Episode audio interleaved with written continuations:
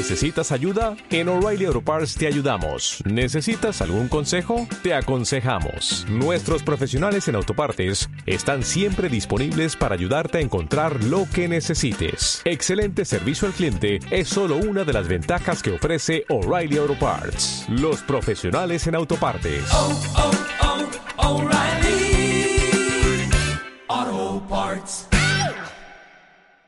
Ah, ya. Ya, ya, ya, ya está empezando. Estoy, estoy esperando a que haga tantito refresh. O sea, ¿estás esperando a que en dos minutos escuches todo esto que estamos hablando por el delay? Probablemente, probablemente, probablemente, pero bueno, damas y caballeros, sean bienvenidos a Centinela de Control, sean muy bienvenidos a Centinela de Control. Eduardo, como siempre, riéndose, muy riseñor, el, el, el camarada. Yo soy Pedro, o, o Lobo, o como gusten. Eh... En tu casa te dicen Pedro, güey. Sí, sí me dicen Pedro, o Pedrito, o hijo, o Pedro, ya apúrate, o Pedro. No, hijo de la chingada, ya estuvo bueno, ¿no? Deja de gritar a las 3 de la mañana. Así le dicen en Centinela, güey. También así me dicen en, en Centinela, Lobo, bueno, sean bienvenidos al stream pasen a lo barrido. Tenemos muchas cosas de las que platicar. Eh, Ustedes saben la diferencia entre filtrar información y hacer eh, colaboraciones de comunicación con los equipos, ¿no? Bueno, pues quédense al programa porque probablemente sepan esa diferenciación. También estaremos platicando de esports no tan comunes, por ejemplo, el sim racing que se ha vuelto bastante popular y de hecho hace unas horas se celebró la, las 500 millas de Indianápolis, no precisamente se corrieron 500 millas, pero bueno, se hizo un evento conmemorativo a, la falta de, ellas por su cancelación debido al COVID, pero bueno, ya estaremos hablando más adelante, adelante de eso, pues me lengua la traba, pero, pero también vamos a estar platicando de G2 haciendo el Cruz Azul y vamos a debatir seriamente si deben de ser considerados precisamente el Cruz Azul de Europa, ¿no? O al menos en las grandes finales en donde se supone que te debes de jugar el todo por el todo, y vas, dices que es un jueguito nada más, ¿no? Ay, no, pues trolé ya, pasa, man. Seguramente a Hugo no le va a gustar eso, pero bueno. Eh. Chihuahua. Me, Yo me ni había encanta. dicho nada. Me encanta porque es este el Cruz Azul. 18 años de estar mami, mami, mami. Y ahora que ya se la dan. No, no, ya no quiero nada. No, Pero no dijo así, no fue así. O sea, Pero- nos- pero bueno. nosotros sí lo queríamos. rápidamente, rápidamente, como cada fin de semana, ya me presenté yo, pero también faltan mis compañeros, mis amigos, mis, mis hermanos de armas, Hugo Sánchez, Eduardo Ceja, Hugo Olso, Eddie para los cuates. Eh, gracias por venir a Centinela de Control todos los sábados a las 8 pm a través de aquí de Facebook Live. ¿Cómo están? Eh, bien, bien, eh, enojados, eh, calurosos.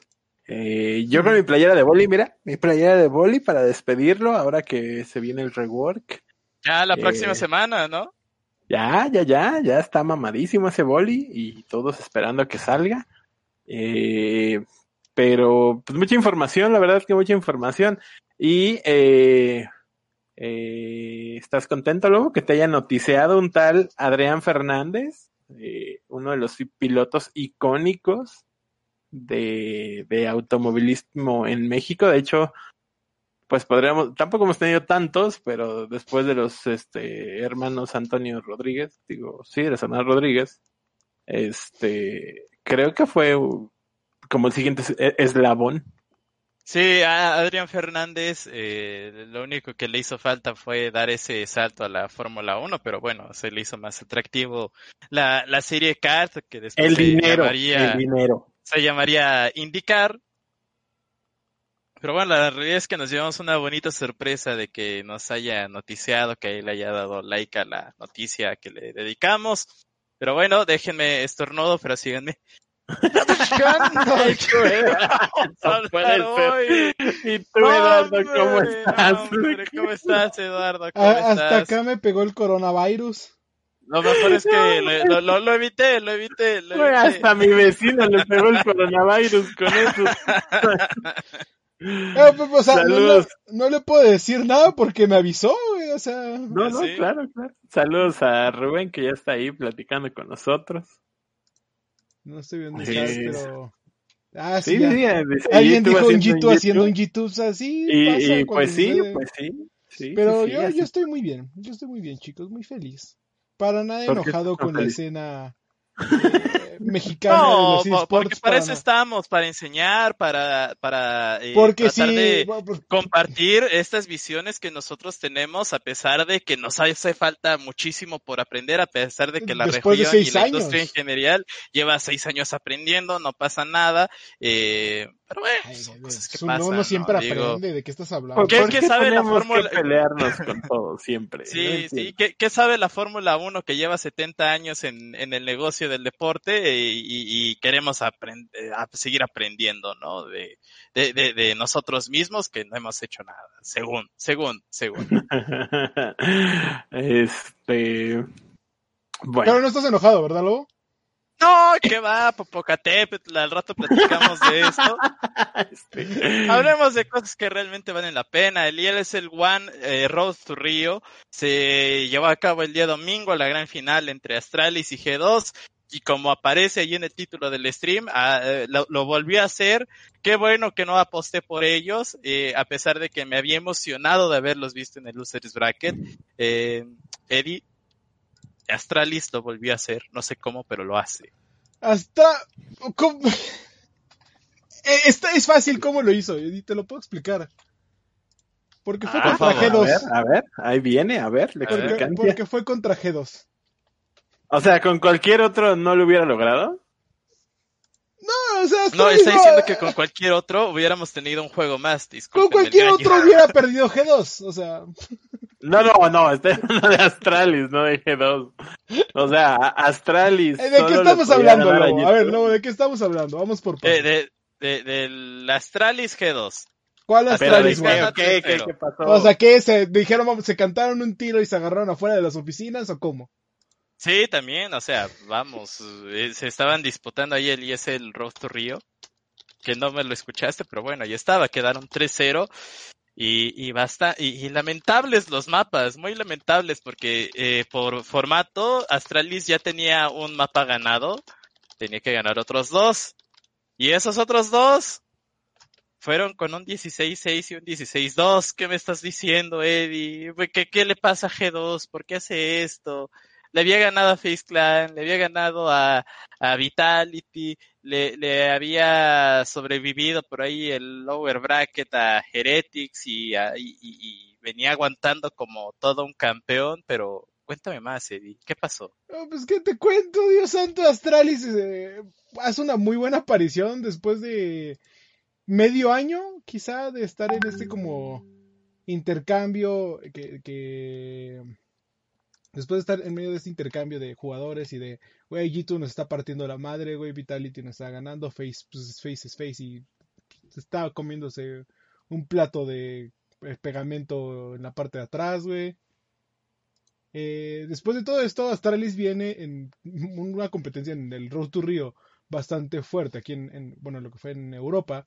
Y llega de derrotar, ya había derrotado a G2, ya lo había hecho. Aquí el caballo, o el que tenía todas las de perder era G2, en cuartos de final de... Sí, entre comillas cuartos de final, o lo que se conoce como la ronda 1 del upper bracket. Astralis le saca el 2 a 0 a G2 en, en, en Vértigo y en Overpass. Y de hecho ni siquiera jugaron 2-2, que es el meme de que G2 siempre pierden 2-2. O sea, ni siquiera llegaron al meme.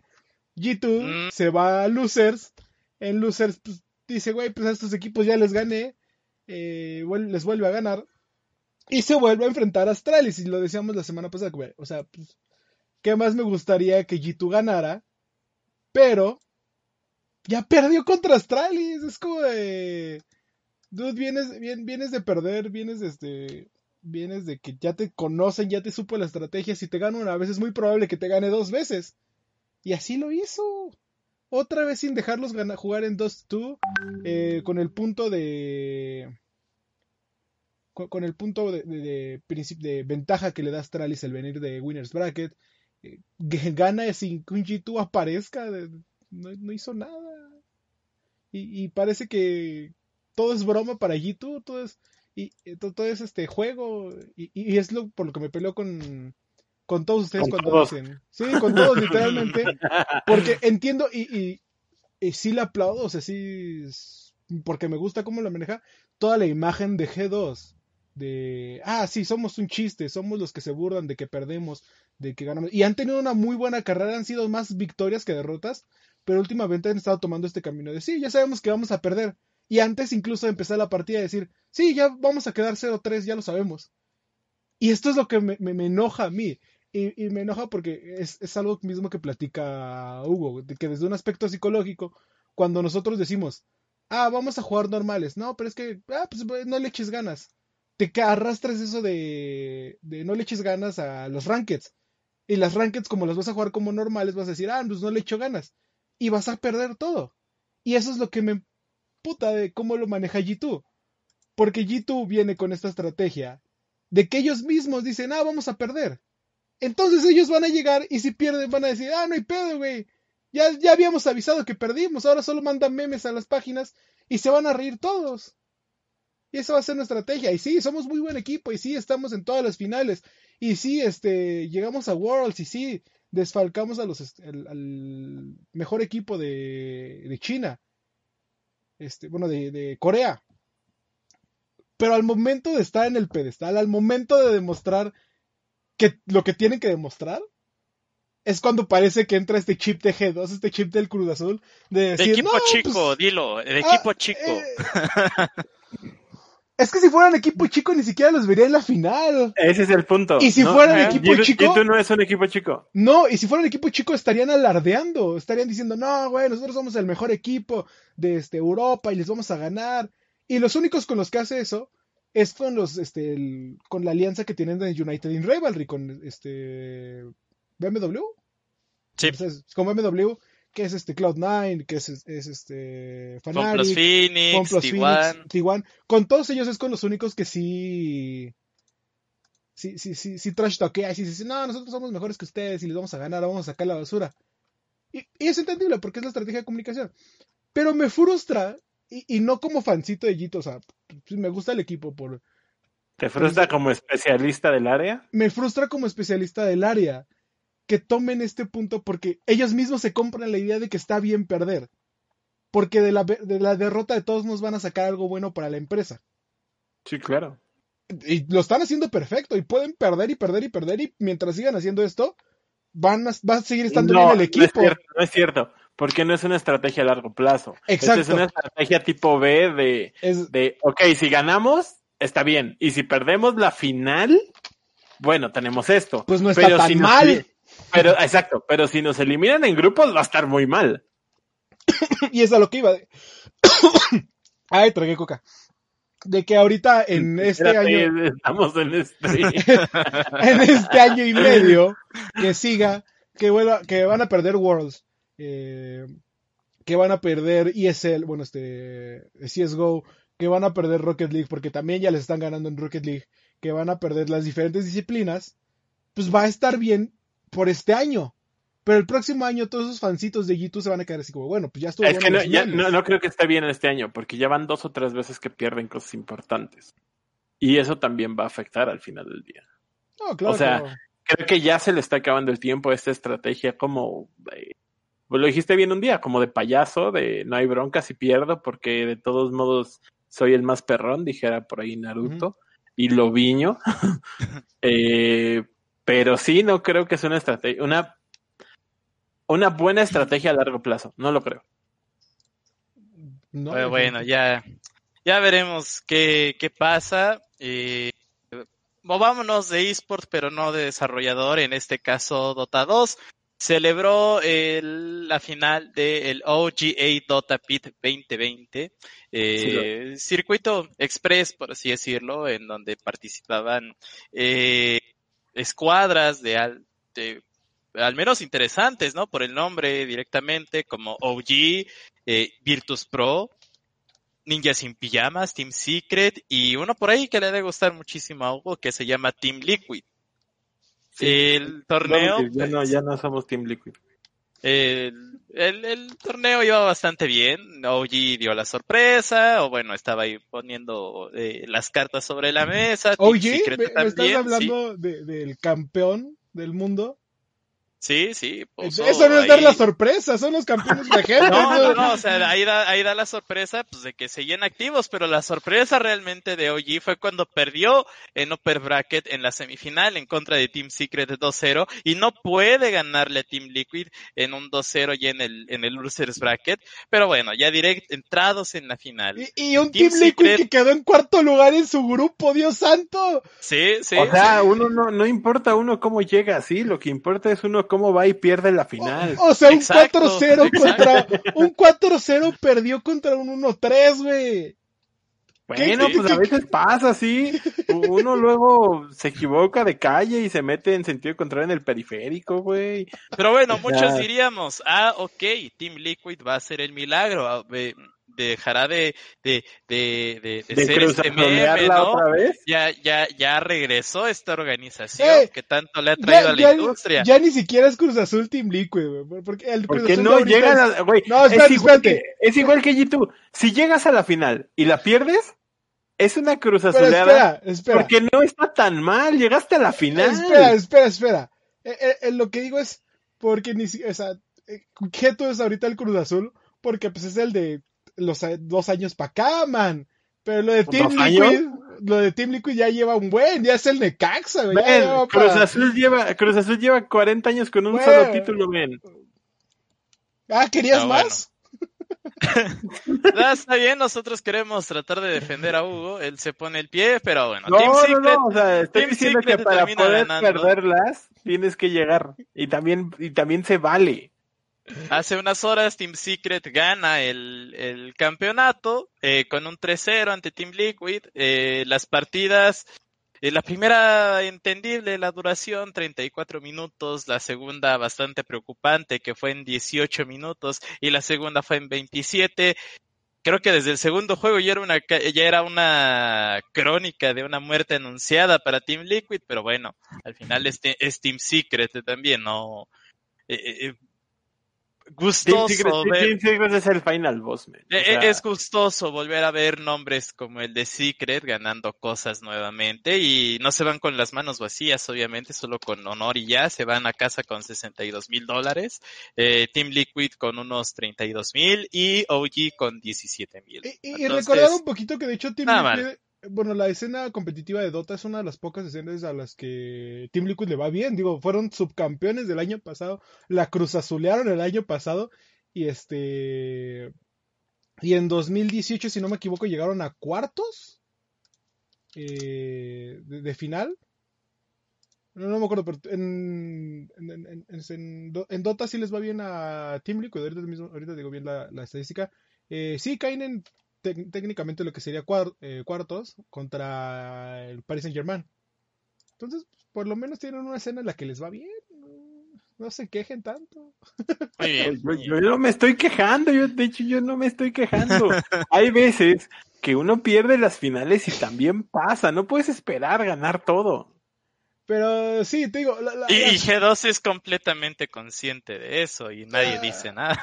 ¿Cómo no? Aquí se dice, aquí se dice. Pregúntale a Eduardo. Pero bueno, rápidamente, más resultados. Vámonos con League of Legends. En este caso, Vietnam decidió hacer un torneo express entre sus equipos profesionales y eh, lanzó la Pulse Fire Cup, este circuito relámpago, por así decirlo. Se hizo un round robin de dos equipos, de dos eh, grupos, perdón.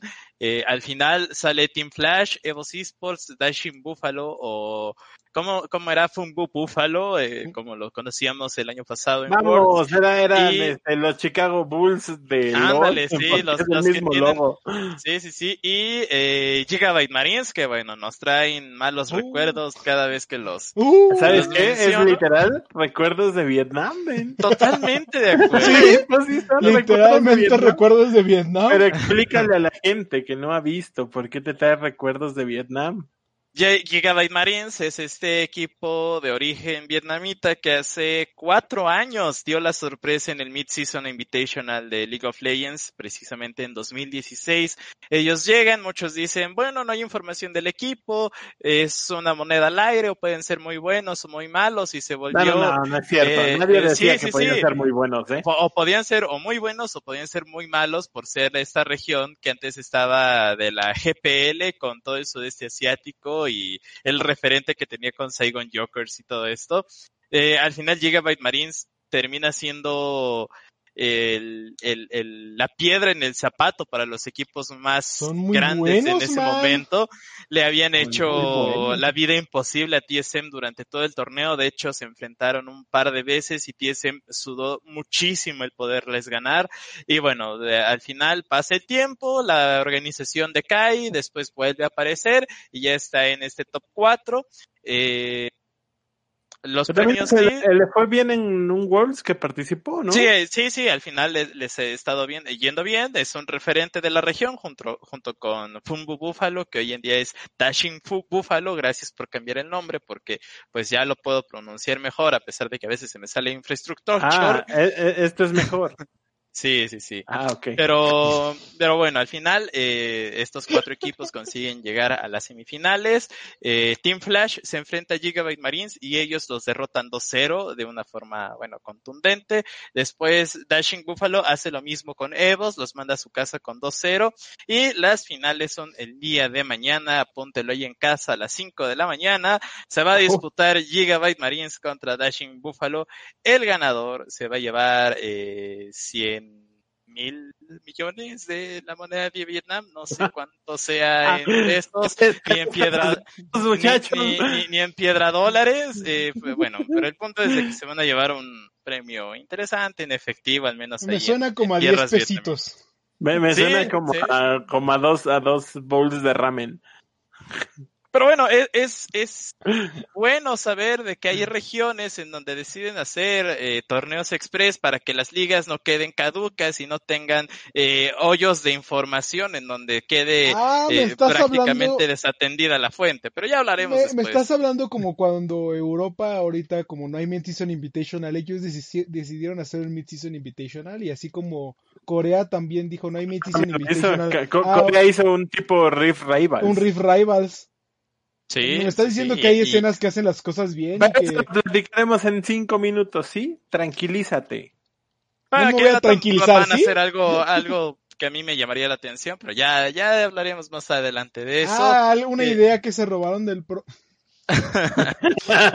no, bueno, eh, platicábamos a principio del programa de que todos estábamos muy divertidos con la con, Adrián Fernández y de que el sim racing estaba tomando cierta importancia en la escena de eSports. Y en este caso, eh, debido a la falta de las 500 millas de Indianápolis, pues deciden hacer un evento conmemorativo en la pista de Indianápolis a través de iRacing, creo que se llama el simulador, creo que ahí lo estaban haciendo. Y bueno, se traen tanto jugadores realmente de esports de simuladores de coches y hacen un All Stars o se traen eh, estrellas de antaño pilotos, pilotos este, retirados que vienen y compiten en una forma meramente amistosa. En este caso, eh, lo importante es que había un par de figuras eh, relevantes, al menos en el sentido mexicano, por ejemplo, Adrián Fernández o, también es, por ahí estaba Ricardo Domínguez, que en sus momentos uno tenía un Quaker State y otro tenía un coche de R siempre. Entonces, si ahí tienen recuerdos, bueno, pues eh, qué bueno recordar es volver a vivir, amigos. Así lo es.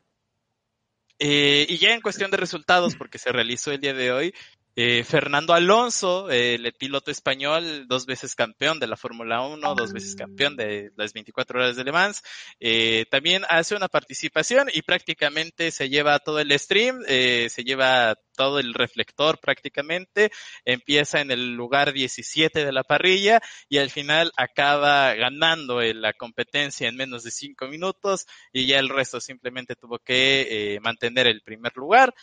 Y bueno, fue fue, fue bonito y es, eh, vamos, recalcamos de programas anteriores, el Sim Racing, eh, sin duda alguna está teniendo una muy buena recepción, no solo por parte de la industria, sino por miembros no endémicos a ella y que dicen, ok, quizás deberíamos de voltear a este tipo de disciplinas o actividades.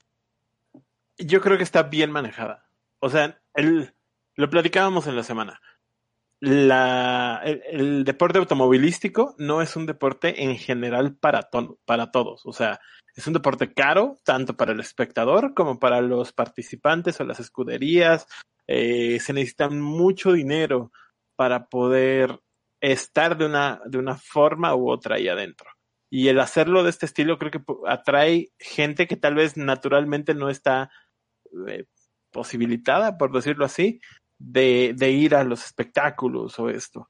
Y que además de eso traigas nombres como Fernando Alonso, como eh, aquí en México, como Adrián Fernández, como Mario Domínguez, y tener eh, eh, desplantes o, tener desarrollos como el que tuvo el propio Fernando Alonso recuperándose en cinco minutos es impresionante. Muy bien, muy bien. Me, me, me agrada, me agrada. Eh, bueno, continuando con nuestra agenda. Eh, Eduardo, ¿qué pasó en la Overwatch League? Cuéntame. Ya, eh, hace, ya, ya, ya, te, ya te decepcionó la Overwatch League. No, no quiero nada. ¿Ya perdió la Editors? Oye, yo siempre lo he dicho, Overwatch League es, el, es el, el, deporte que nadie ve, como el béisbol. Ya, ya te, ya te cansó, Eduardo. es que me llama la atención. Lobo, este, Pepe Cervantes y yo.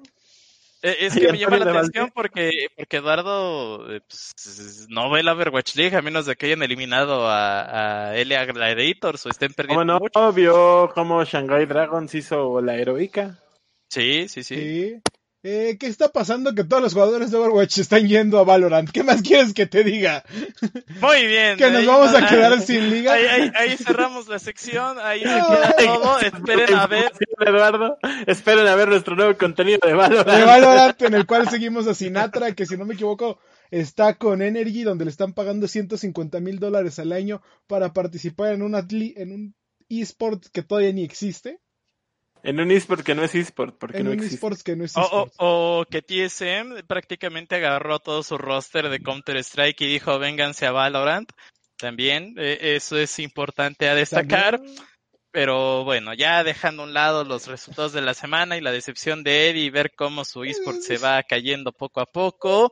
Pero siempre, siempre tendrás tu siempre tendrás, tendrás tu, tu jersey de Siqueiros. De Siqueiros, sí, ya, es que ¿qué quieres que te diga? Ya, ya no entiendo qué está pasando en esa liga. Hay equipos con ocho partidos jugados, hay equipos con 15 partidos jugados. Es que el está mal. El ajo de la liga está el formato de liga está mal. Ese es el problema están mal. La concepción completa de la liga y el tratar de, de revivirla a la Frankenstein está mal. No puedes tener tanta diferencia. ¿Por qué va, qué va a pasar? Supongamos que el equipo que tenga 8 o 10 juegos viene ganando todo y el equipo que tenga 18 juegos viene ganando la mitad ya, ya valió queso, ya se chingó, ya para qué va a jugar. Sí, y, también, y, también hay que sacar todo el dinero que se perdió con los homestands que al final ya no se hicieron por culpa del COVID. Todo, toda la muerte anunciada de la liga venía desde el año pasado y el último clavo fue este año cuando un chino decidió comerse un murciélago eh, antes de que hiciera, eh, antes de que fuera el homestand de Shanghai. Eh, lo que ocurrió es como lo venimos platicando desde hace un mes, el, la cancelación de eventos por el coronavirus termina afectando muy fuertemente a Overwatch League porque son los únicos que dicen, ah, pues es que tengo un homestand en China y otro homestand en Londres y el de Londres sí lo puedo jugar y las cinco semanas de China no las puedo jugar, entonces hay un equipo que está desfasado cinco semanas, hay otro equipo que está adelantado cinco semanas, mis jugadores están yendo para ir por Valorant, estamos planeando incluso ahora un, este, un torneo de eh, para el mes de mayo que, que este que, que no va a dejar nada, que, que va a dejar que nada, entendimos completamente la tristeza de Eduardo, un minuto de silencio por Overwatch. Ya demasiado tiempo, ya pero demasiado miren qué bonita, miren qué bonita skin de Huitzilopochtli señata tengo, güey. que no estará disponible en Overwatch 2 una vez que salga. Eh, ya yéndonos a, notas como tal de, sucesos a lo largo de la semana, un club deportivo vuelve a entrar a los esports y en este caso se trata del Cienciano de, Perú, entrará a la LVP de Perú. No, hombre, déjame pongo de pie, por favor, o sea, el Cienciano, güey. Ya nos, nos salva los esports. No, también por ahí la liga. ¿Cómo me estás diciendo que el hecho de que, grandes organizaciones deportivas como el Club Cienciano... El Cienciano, güey. O sea, el... Cienciano, yo sé que tú no sabes de fútbol, pero hace dos años el Cienciano tuvo que agarrar al utilero porque no se completaban para un partido. Sí, sí, sí. Y era ah, espérate, de la Copa, Sudamericana, güey. Pero, la pero, pero, pero, me estás dando ahí una idea millonaria de, de, de 100 millones para una película. Creo que se llama algo como este. Cantinflas jugando para el América. así no, así no era. Se llama el chanfle tarado. El chanfle, eso. Es que estaba pensando en la de. El chanfle, este o sea. Programa. Estaba, este estaba pensando en la del aguador, la de. También la de la. No, pero el aguador. Eh, eh, es, sí, una es el aguador y otra es el chanfle. sí, son dos cosas diferentes. Son, dos cosas Pero el concepto es el mismo. O sea. y, y, después hacemos una nosotros ya un poco en un par de años llamado el Atlético San Pancho. Perfecto, Exacto. me, me, me late. LLA, prepárate. Wolves, aquí vamos. Ay, te voy. Eh, Atlético San Pancho. ahora, ahora, ahora entiendes, ahora entiendes por qué yo me quejo cuando la LVP Chile prefiere darle lugar al Wanderlust, ¿cómo se llama? El este... Sí, al Wanderlust. A, esta organización deportiva. Pero eh, ya, ya, ya reculó, güey.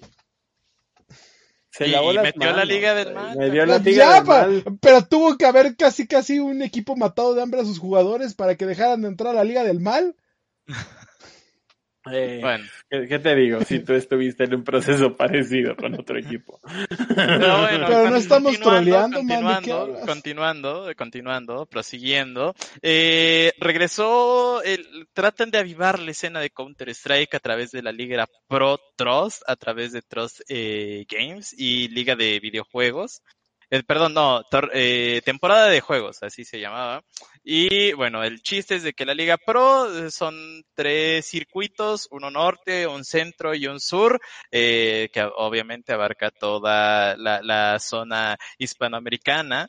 Y eh, bueno, en la zona norte simplemente van a jugar equipos mexicanos, no hay mayor pierde. me parece que Ateris estaba por ahí, eh, algún otro equipo. En la zona centro tenemos un poquito más información con respecto a los equipos. Infinity Sports ahí, Supremacy, Lotto Gaming, eh, Infamous, que es esta emblemática escuadra de, de Dota 2 de Perú, también deciden adentrarse al mundo del Counter-Strike. Y bueno, ahí está la, intención por querer avivar el Counter-Strike, al menos en esa zona del continente, y obviamente en el sur, ya un poquito más eh, aletrados ellos a la situación de Counter-Strike. pero, pues en serio, o sea, te metes a Counter en lugar de meterte a Valorant.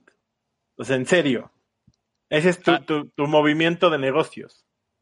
No, o sea, simplemente ellos deciden. Es para que los de Valorant practiquen. Eh, exacto, es para que los de Valorant practiquen. Rito está así preocupadísimo, no sabes, ¿eh? O sea, ya, güey, dijeron, si, si no regresa nadie, mañana pagamos servidores, güey. O sea, ah, preocupadísimo, güey. Así los escuché, man. Eh, siendo eh, estando muy preocupados con, con, la comunidad de Counter y tratarla de avivar. En el sur hay una mayor cantidad de equipos conocidos, como es Krill, que, Krim, que ahora ya están con esta alianza comercial con el Betis, con el Real Betis. Eso, por ejemplo, eso sí es una gran noticia. Exactamente. El Real Betis es una institución con mucha prosapia en el, en el mundo deportivo. Sí, que no son los más grandes y esto, pero es una institución que se ha mantenido, creo que ya lleva casi 100 años o más o menos por ahí, y que agarre una institución que ya tiene cierta, cierto camino en el área, creo que es lo que se necesita. No andar ahí eh, agarrando una u otra o cualquier institución eh, mafufa que no va a dejar nada. No, y, creo que lo bueno, destacable de esto eh, es que la alianza que forma el Real Betis, que dice, "Pues, yo no sé, güey. Yo, yo sé manejar una organización deportiva de fútbol, yo no sé qué es eso de los esports. ¿Quién sí sabe de los esports? Cream. Y va Cream con Cream. Va con Cream. O sea, ahí está. en este caso Cream, pero puedes agarrar a Infinity o a Isurus o a... Pueden agarrar cualquier- asistencia. Este, mira, aquí le pones un 6 y ya queda, güey. Es- O Pero sea, bueno, ese es el otros- punto, que agarres oh. cosas que sí sirven, perdónamelo, ya date, O- ya. ya otro, otros equipos ya para cerrar el tema, 9C también está por ahí, Furious Gaming, Malvinas Gaming, que hace poco cerraron un- una alianza con Boya, la plataforma de Garena. Eh, por ahí ya equipos más eh, de comunidad, por así decirlo, por ejemplo Cosco Army, que siempre ha aportado a la escena del sur, independientemente del eSport. Eh, al final eh, se van a disputar este round robin, cada región va a sacar a su representante y si la situación del coronavirus lo permite, harían una final presencial en donde los tres equipos se enfrentarían a un round robin express y luego se juega una serie el mejor de, de, de tres mapas, me parece, algo así. ok. Me, me parece Más muy bonito. Eh, más detalles los dirán una vez que sepan qué hacer con la final, porque literal sus comunicados así son. Si el coronavirus lo permite, podremos Si anunciar nos la final dejan. Si nos, Nos, dejan, vamos a... Dios mío. Podemos pasar a la siguiente nota, amigos míos. Por supuesto, mi estimado Hugo, por supuesto. Y es que el mercado de transferencias, como lo platicábamos la semana pasada, ya está abierto. Eh. En este caso, los primeros movimientos, prácticamente la inauguración de movimientos fuertes, por así decirlo, empiezan desde de, de Europa para Turquía con la con el fichaje de Sacre, el carrilero superior de Sky Gaming que venía de la LEC, ahora va y estará en portando la playera del Fenerbahce 1907 allá en Turquía, es uno de los movimientos, bueno, pues que quizás no son tan emblemáticos, no no aporten a lo mejor mucho, pero bueno, el Fenerbahce es uno de los equipos más constantes en, conseguir eh, su boleto al Campeonato Mundial de League of Legends y ahora simplemente están eh, fichando experiencia, por así decirlo. ¿Lo conseguirán? Ya lo veremos. Eh, pero bueno, al final ese movimiento es el que prácticamente ya está inaugurando las transferencias para lo que será la fase de clausura o verano en la escena de League of Legends. Oye, ¿ya le encontraron, ya le encontraron equipo a este Dardock? ¿O- o Sigue, sigue por ahí volando, esperando a ver qué le va a pasar. Yo creo que sí, ahí seguirá esperando qué va a pasar. No, no hay simplemente movimientos que nos digan, ah, es que ya, ya tiene equipo o algo Lo así. intentamos Dardock, pero no pudo Eh, eh, eh, está atorado simplemente. Tú hiciste las cosas. Y seguirá atorado, ¿eh? Y seguirá atorado. Sí, eh, también por ahí Corea empezaba a lanzar algunos movimientos con respecto a Griffin, por ejemplo, Tarzan ya no iba a estar en Griffin. Obviamente esto se veía venir de una forma bastante obvia con la relegación de este equipo surcoreano, pero bueno, ¿qué se le va a hacer? Pero bueno, rápidamente.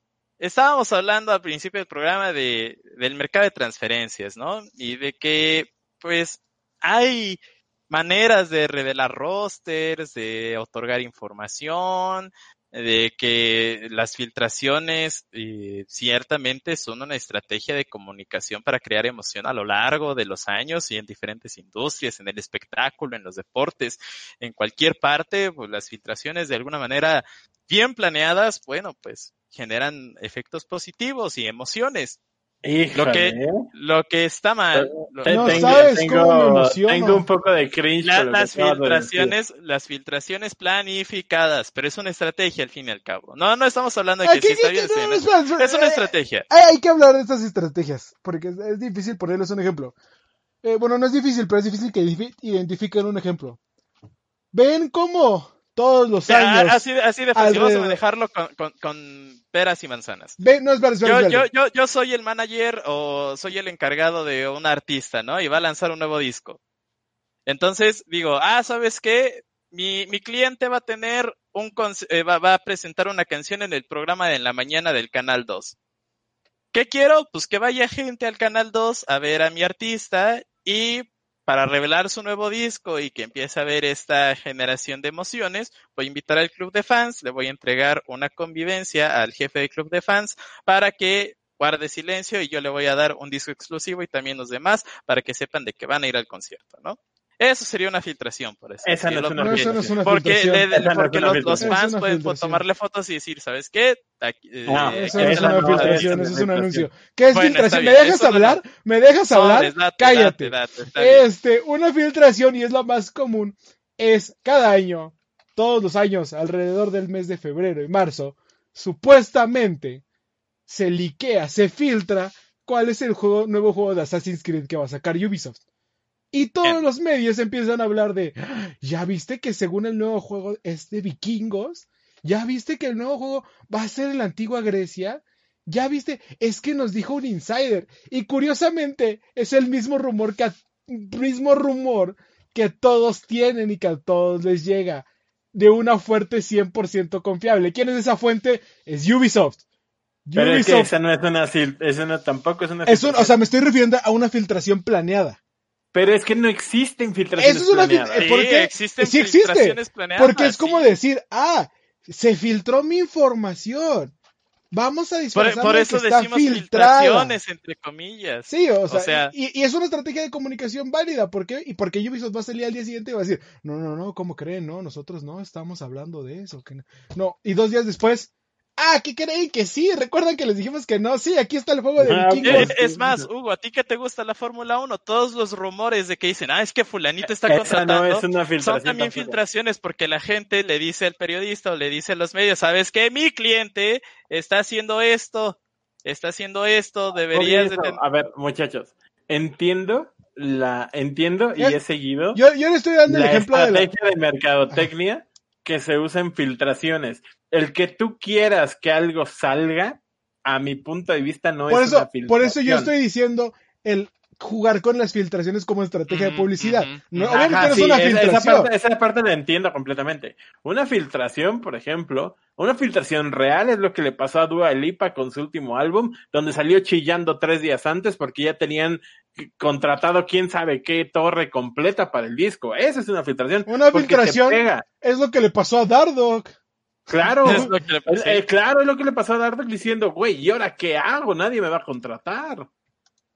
O sea, Sí. esto es una filtración. Lo demás son estrategias de Sí, comunicación. claro, y nosotros lo sabemos, nosotros, pero les estamos diciendo de cómo puedes utilizar o cómo puedes fingir una filtración eh, para crear hype. Y eso es algo que se utiliza en todos los mercados, en 100 veces se ha utilizado. Pero, pero, el chiste es que estas filtraciones no pasen. Y el Sí, mejor chiste aún es que no pidas que pasen. ¿Sabes a quién no le pasan filtraciones? ¿A quién? no ¿A le quién? pasan A filtraciones? Disney.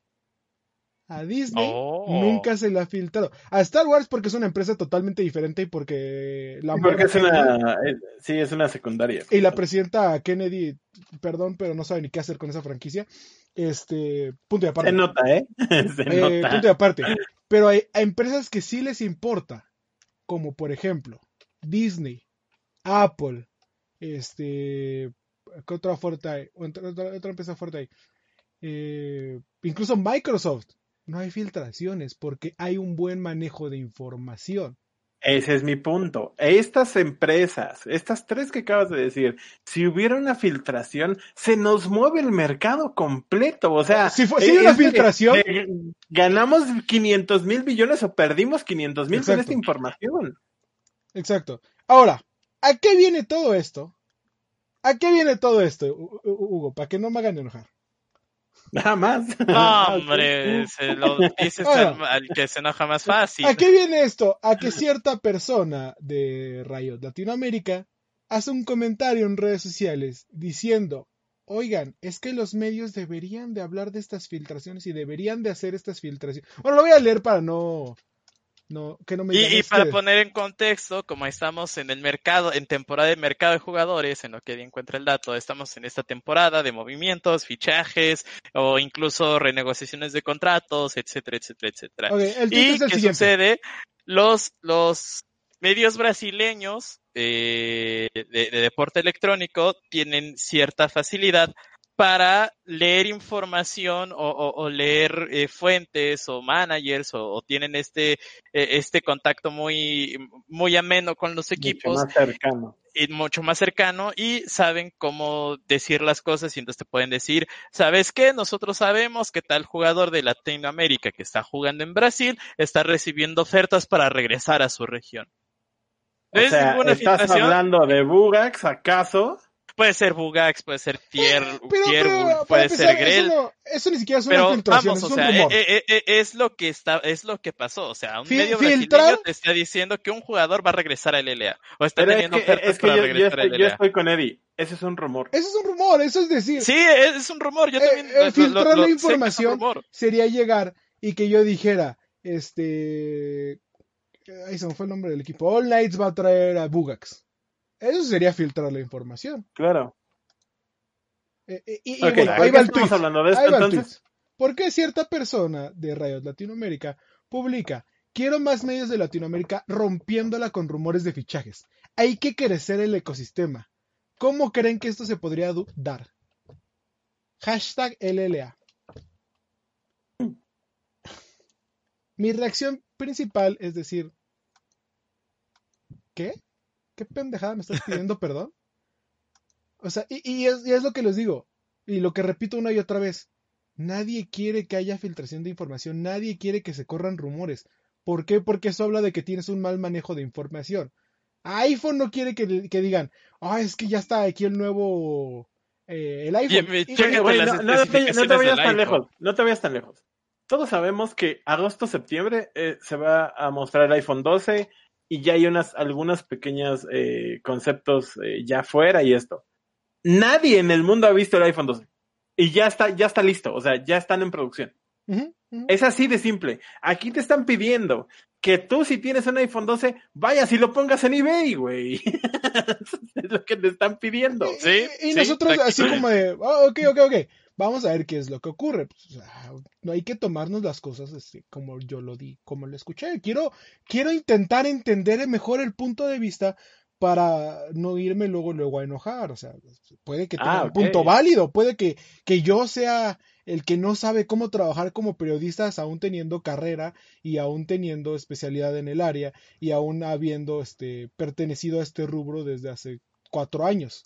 Puede que yo sea el pendejo, ¿no? Obviamente. Eh, yo, yo le digo, pues, o sea, honestamente creo que es una tontería pedir rumores. Porque nadie quiere rumores, nadie quiere que, este, que Es, sí- es más, eh, Nadie tú- quiere- tú y yo como, como estudiantes de comunicación periodismo nos dicen, prefiero que digas algo verificable, que lo verifiques una y otra vez y seas el último en publicarlo, a ser el primero el que me des una información que al día siguiente o en una hora o en un minuto puede ser caduca y que te lo tumben con un comunicado. Sí, y, y, y te digo, nadie Pe- quiere... Perdón, Ed, perdón. Güey, no te vas tan lejos. Le pasó hace poco a López Dóriga y, y su Twitter explotó. O sea, eh, creo que él pri- eh, quiso dar la noticia que un político se había muerto de coronavirus y al final no es cierto. No se había muerto, nada más estaba confirmado como, como portador o, o, o como... como... Eh, en, en ej- Lo, ejemplos lo- más, lo voy a poner Ma- un ejemplo, espera, espera, espera, lo voy a poner un ejemplo grande y, y que impactó al mundo. yo también iba a poner un ejemplo. La tú entrevista, primero. la entrevista que dio el Chapo a Sean Penn y a esta otra actriz que se me acaba de ir el nombre. De Kate del Este, Castillo. Kate del Castillo. Fue una entrevista que se llevó a cabo en lo más recóndito de la parte del estado de México, en la cual Kate del Castillo tuvo información súper privilegiada y que literalmente los pudieron haber matado por esa información. El Chapo la ha de haber amenazado con de- quién sabe cuántas cosas de no puedes decir más lo que vamos a empezar a hablar a partir de que te diga ya y hasta que diga terminamos. Todo, eso es lo único que va a salir en la entrevista. Todo lo demás no puede decir. Acto seguido, llegan los diferentes sistemas de, este, de seguridad del mundo. Entre ellos creo que todavía existía la AFI en México, este, AFI, PGR, creo que incluso fueron detenidos por... Era la federal en ese entonces. La federal. Se mete Interpol, se, mete Interpol, la CIA, se mete la NSA. Se metieron todos y todos llegaron y le dijeron como, A, ver, aquí mija, eh, muy chida tu entrevista, pero me dices ahorita mismo dónde está ese cabrón. ¿Qué fue lo que ella dijo? No puedo. Mi labor periodística es que él me dijo, a partir de aquí puedo tener información, aquí termino. Lo que pase antes o después. Lo, dijo luego el otro día, la ley del derecho periodístico, ¿no? Hay leyes que protegen a los periodistas para no filtrar esta información. Y que también para, empezar a, a, regresarnos al tema. Creo, creo yo, entendemos nosotros, nosotros aquí, nosotros tres, entendemos el proceso de cómo hacer las cosas. Tan es así que lo hemos estado haciendo ya por algún tiempo. Eh, eh, gracias a este mismo proceso nos, nos llevó al radio. Gracias a este proceso estamos en negociaciones con X o Y, cosas, equipos, televisoras, ligas. Eh, porque, porque tienes que respetar tanto al, al medio, a nosotros, como a quien te está dando la información el hecho de que te pida que te brinques esa tranca, creo que viene de un desconocimiento de lo que tendría que hacer el área de medios. Y, eso fue Porque te está pidiendo al final del día una información que técnicamente no tendrías que tener. Sí, y toda, entonces, esta, esta fue la discusión que tuvimos en Twitter con esta persona. Bueno, entonces hay de dos. Si es, si esta, eh, o sea, llegamos a este punto. Si este punto es por una mala eh, estrategia eh, de desarrollo de off-season, está mal. Y si este punto es por una mala comprensión del medio periodístico, también está peor todavía. Sí, porque no sabes... por ejemplo, hay, hay eh, podemos contar una, una anécdota, ¿no? Obviamente, pues eh, respetando al, algún par de identidades. Nosotros estábamos en un lugar en donde toda la escena de la LLA estaba conjunta y nosotros llegamos con un amigo y le decimos, ya dinos acá entre cuates que, eh, que, que fiche este a tal jugador porque pues, nosotros lo sabemos. Y entonces nuestro amigo nos dice, eh, la contamos. No, no, no, no, no es. No, ¿cómo crees? Ese jugador, pues no es. Yo, yo no he gastado nada de dinero. Y decimos, no, es que nosotros lo sabemos, ya varios otros medios lo saben.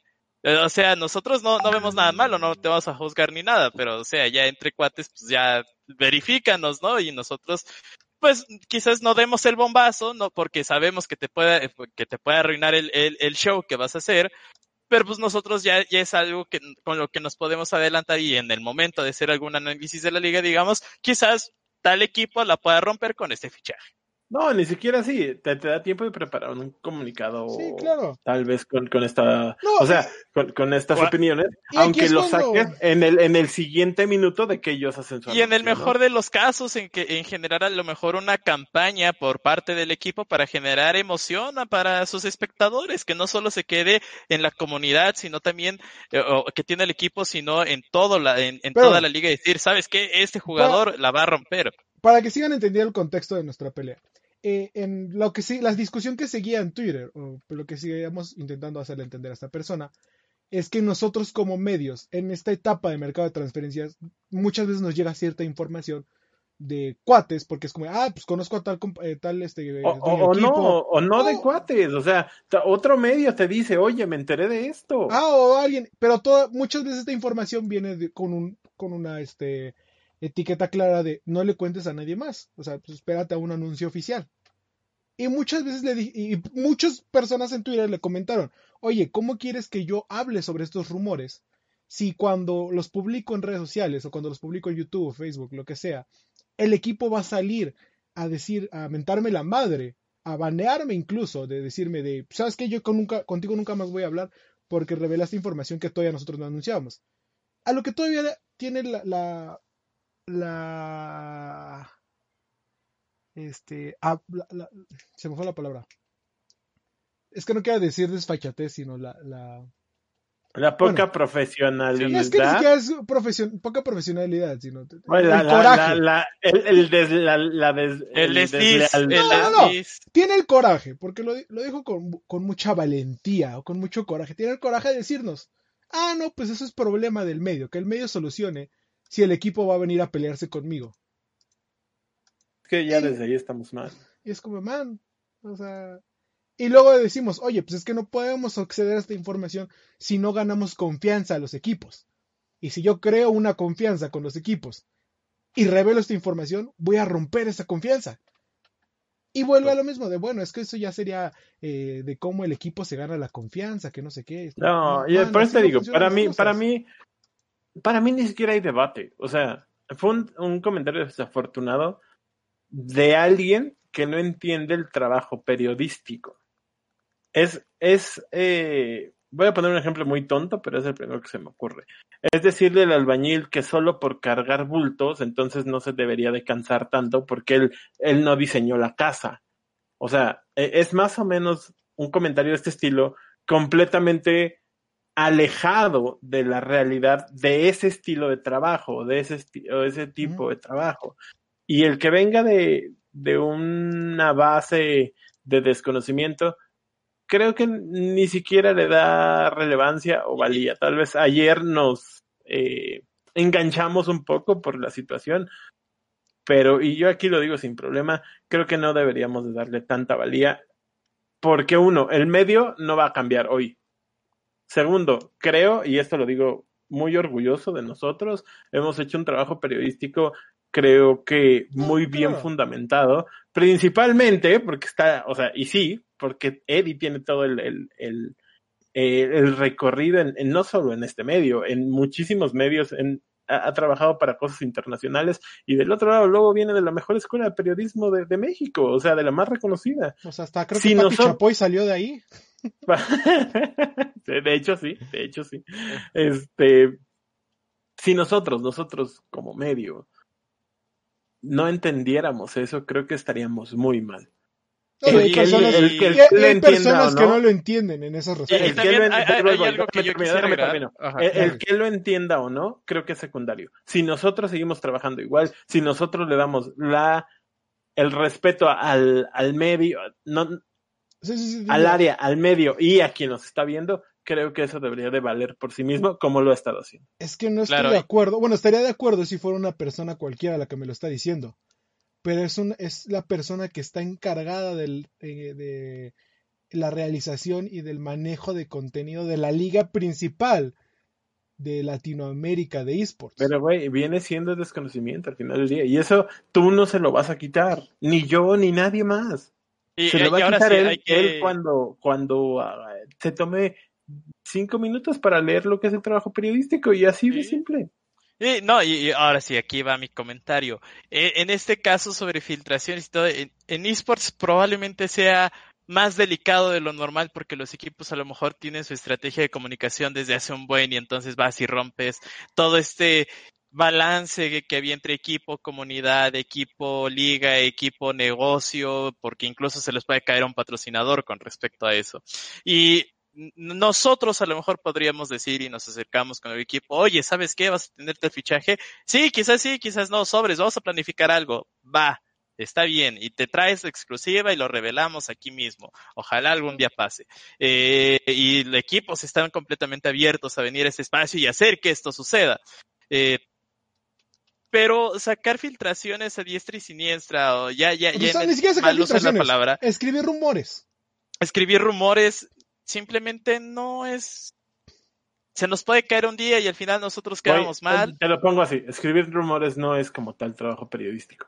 Escribir, rumor, escribir rumores eh, no, ni siquiera es periodismo. O sea, por eso, por eso podemos adelantarnos cualquiera, cualquiera puede escribir un rumor, cualquiera. O yo le hablo a, a Cualquiera mamá puede y le hacer digo, un rumor. Eh, digo, es más- oye, dime qué crees que pase. Y lo escribo y no pasa Lo, nada. lo- lo hicimos hace un año, lo hicimos hace un año con la mudanza del LLA. Nos llegó el rumor de que el LLA se podía, de- se podía mudar, ok, quizás te lo compro, está bien, pero no, eh, voy a tratar de justificar mi hipótesis, voy a tratar de justificar el por qué creo que la LLA puede pasarse a, México y entonces agarramos y vimos que TV Azteca iba, iba, a meter tanto dinero por el bombazo que metió, que, que lanzó Forbes, que de, la millonada que tenía TV Azteca para el deporte electrónico. Sabíamos de que LVP por algunos, eh, por conferencias de prensa y demás, tenían cierto plan de negocio a largo plazo que podía ser viable la alianza entre Riot Games y LVP y llevarla a Colombia o México. También sabíamos de que había eh, exmiembros de, de, LLN, al menos en, nuestra región,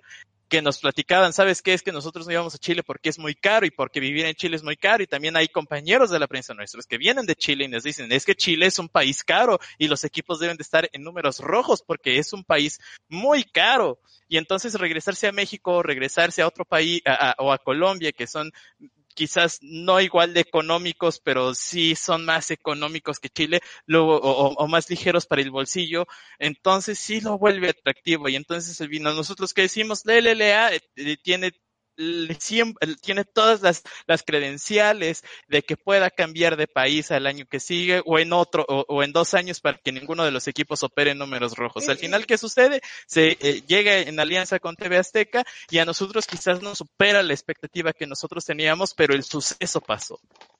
O sea, nos, sí. la, la, la, conclusión que nosotros tuvimos es que llegó quizás no de la forma en la que nosotros nos estábamos adelantando, pero sucedió. Y eso es completamente válido porque nos sentamos y entonces leímos todos los días, todas las notas que salían de la liga, todos los días leíamos qué situación estaban cada, cada uno de los equipos, o veíamos los streams, o veías a los jugadores, o lo veías en la misma calidad de la transmisión y para que vengan y te digan, ay, es que eso no es investigación, simplemente es leer todos, lo, de todos los días los diarios. Perdón, pero yo en los cuatro años que llevo, que llevaba de escuela de carrera, a mí me dijeron que leer es investigar. Y si no me creen, miren, aquí hay pero, un librito. Pero no estás enojado, ¿verdad, carnal? No, no estoy enojado, no estoy enojado. Al contrario, invito a esa persona a que lea un poco de periodismo, de que se empape de cómo se manejan las cosas, que qué es la ética periodística. Leer, que primero empiece por leer cosas de content manager, ¿no? Porque desde ahí empieza el problema. Que, que le pregunte a su compañero, a, a, su compañero español cómo hacer las cosas y que no solamente salga un tweet cada 15 días.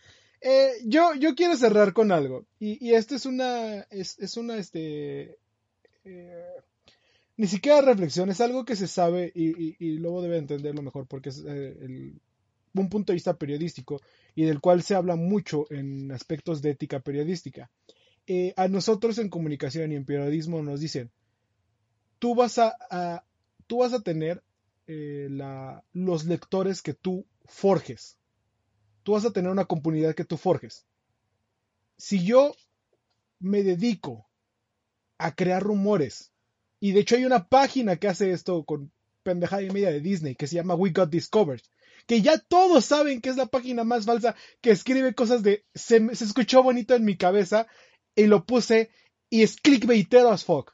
Se llama We Got Discovered. Ninguna, ninguna noticia de eso es este, cierta. Todos saben que es falso lo de van a hacer una nueva película de Atlantis. Todos como, no, no van a hacer ninguna película nueva de Atlantis. No, sí, es que, es que es Atlantis. Es como, dude, no tienes nada de información. No.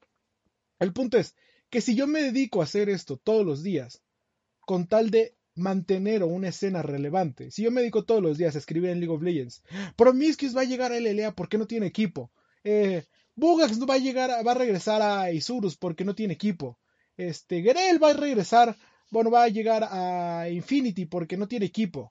Si yo me dedico todos los días a, a escribir mentiras, a escribir cosas que no tienen pies ni cabeza, Escribir supuestos. A escribir supuestos. Yo voy a crear lectores o una comunidad alrededor de mi, de, de mi sitio periodístico que solo de, se dediquen a, a, leer supuestos. Y el día en que yo intente escribir otra cosa más, este, más, más trabajada, más, más, más este, profunda, como lo que escribía, como lo que, las, no, las columnas que escribe Lobo, como la columna que escribió Hugo, el día que yo llegue a escribir eso, no le van a prestar nadie atención. Y si yo quiero empezar a hacer trabajo periodístico de verdad, porque eso no es, un trabajo periodístico, eso es, este, eh, estudiar literatura y escribir historias, cuentos que mantengan a la gente entretenida. El día que yo quiera hacer trabajo periodístico de verdad, la comunidad que yo creo o lo que yo alimenté no lo va a pelar. Y no solamente va a ser la comunidad que yo creo o lo que yo alimenté, sino toda la escena en general se va a tornar así. Y se va a tornar en una escena que no le importen los esports, que no le importe este, los resultados, que no le importe cómo está yendo la liga, que no, le, que no se interese en ver cómo el LLA está decayendo. ¿Por qué? Porque el número de visitas es muchísimo menor al que teníamos y que está cayendo, aun cuando disfrazan sus números de maneras excepcionales. Y les, les aplaudo por las volteretas que dan que no se pregunten esas cosas. Ellos van a querer consumir chisme, van a querer consumir este, tontería y media. Ejemplos de esto, vean la televisión mexicana. Desde que existió el Chavo del Ocho. El Chavo del Ocho no fue, no fue un programa creado para este, entretener, no fue un, no fue un programa creado para este, eh, ser divertido. Fue, fue un programa creado para normalizar la, la clase social baja de México y posteriormente de Latinoamérica.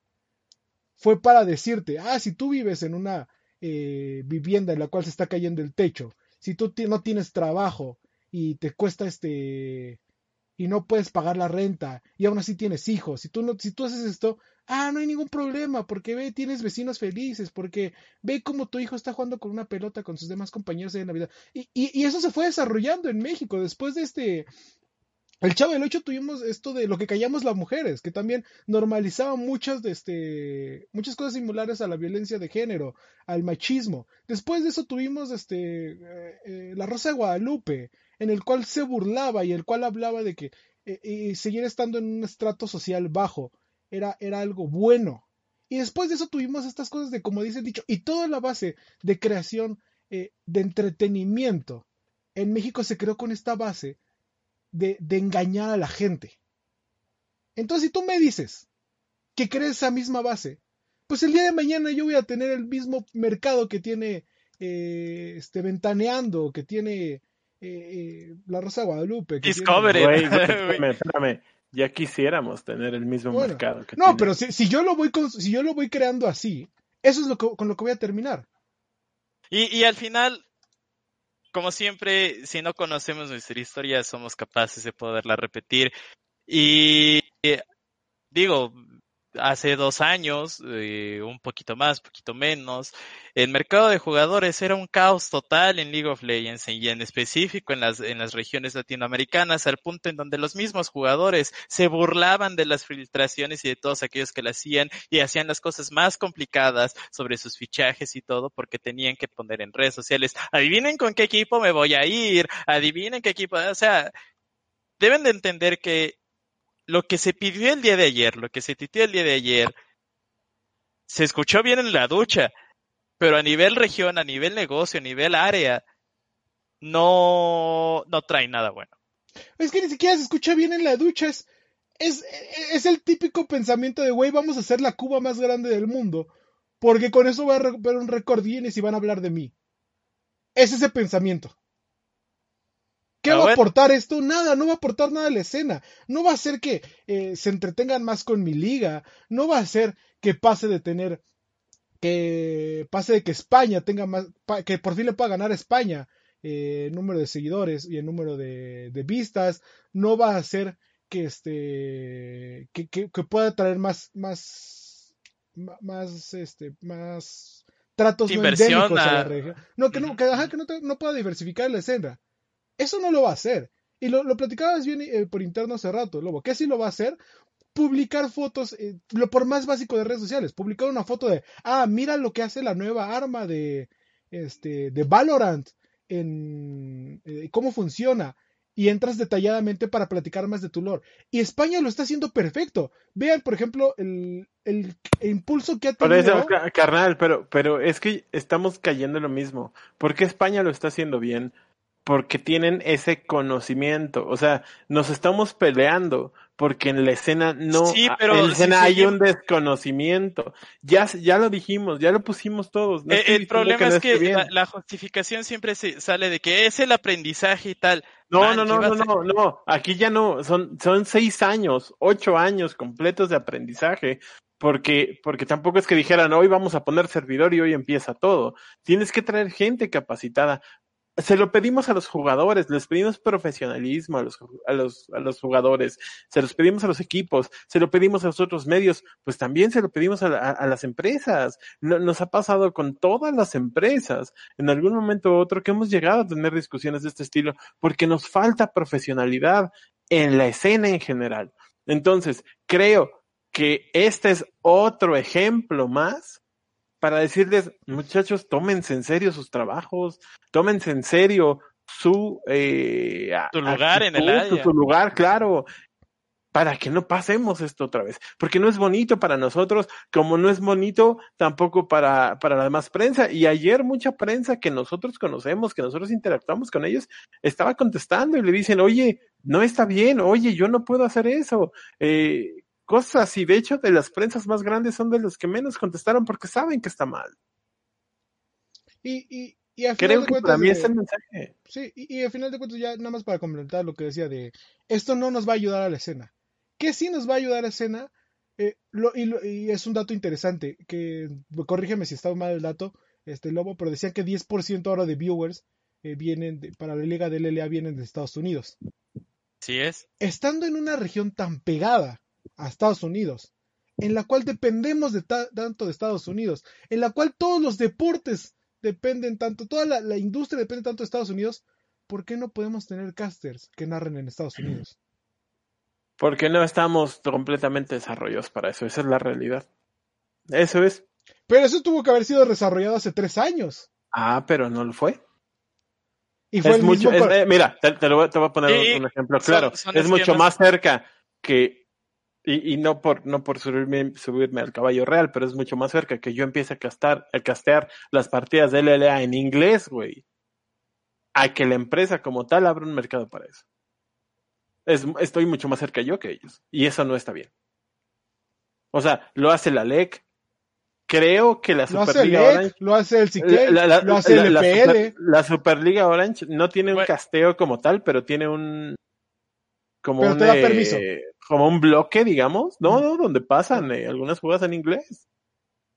O sea, ¿cuándo nosotros nos vamos a acercar a eso? Y lo dice, por ejemplo, lo dice en, en Twitter, dice, a mí no me importan los chismes, yo quiero que mi equipo pase del play-in. Porque eso es lo que importa al final. Todos queremos avanzar y todos queremos mejorar. Y, y el chisme o no va a quedar en segundo lugar cuando los resultados deportivos nos caen en la, no- nos caen en la boca. Cuando venga el golpe en la mesa de decir, aquí está la TAM, como, como lo decía Lobo con Gigabyte Marines. O sea, ¿cuándo vamos a hacer esto en lugar de estarnos peleando, peleándonos por nimiedades, por tonterías?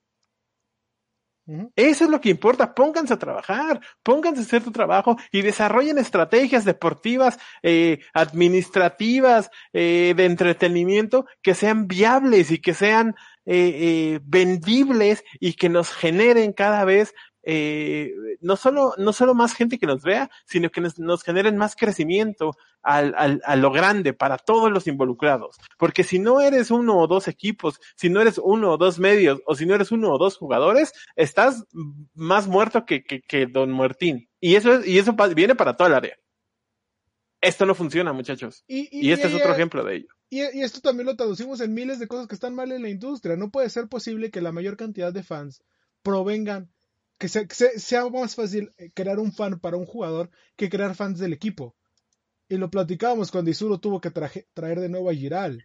En ese momento se ganó un buen de seguidores del antiguo Lion. Lo platicábamos cuando Infinity trajo a White Lotus y a Gentix.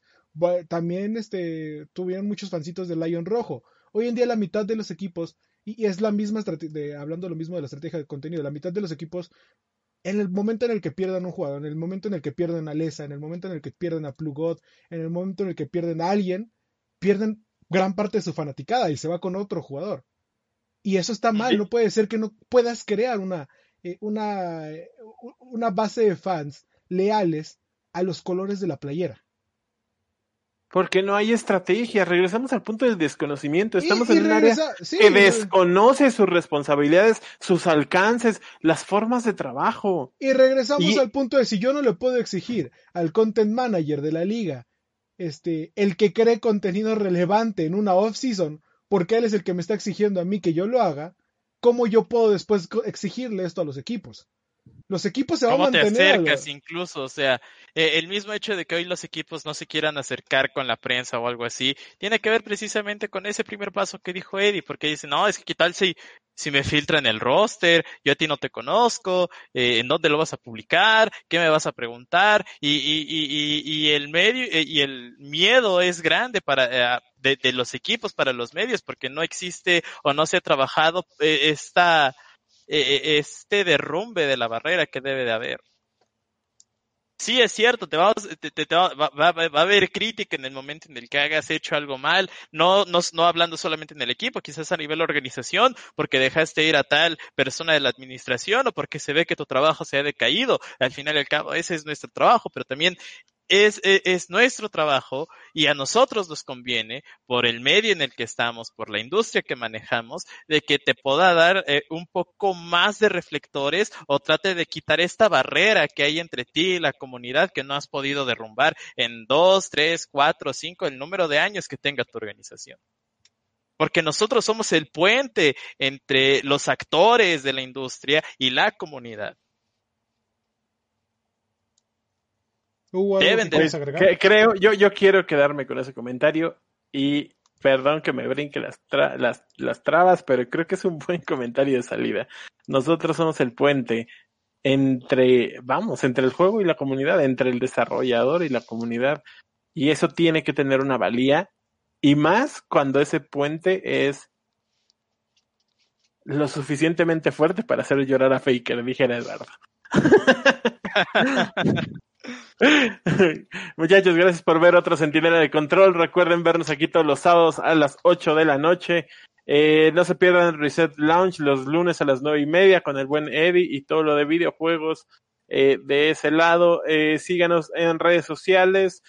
Arroba sentinela op, arroba arroba lobo sentinela mx, arroba ugols. Estamos muy agradecidos de que nos, nos vean después de todos estos temas que luego entendemos que tal vez son muy especializados, pero créanos, es lo que se necesita en la escena. Eh, síganos, eh, no se pierdan todo esto y gracias Adrián Fernández, te amo. Eres el mejor, Adrián, fancito desde la cuna. literalmente. literalmente, literalmente. Este, estábamos muy contentos por eso que pasó, la verdad que sí. Y pues a seguir trabajando, ¿no? No creo que Adrián Fernández quiera una filtración de dónde va, de dónde va a estar desayunando mañana. ¿De dónde lo van a enterrar o qué? sí. Gracias muchachos, gracias por todo. Gracias Ed, gracias Lo. Bye. Adiós, bye, bye, bye.